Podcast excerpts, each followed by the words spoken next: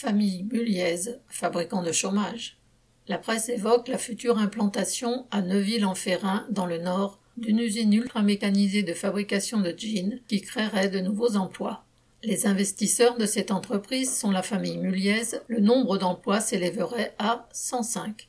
Cette famille de capitalistes, à la tête entre autres d'Auchan, a supprimé depuis des années des milliers d'emplois dans le petit commerce qui n'a pas tenu la concurrence, dans ses propres magasins et entrepôts de vêtements, Jules, Pinky, Promode, etc., et aussi dans les autres enseignes du groupe. Alinéa, près de 1000 emplois détruits, Flunch, plus de 1300 sont menacés.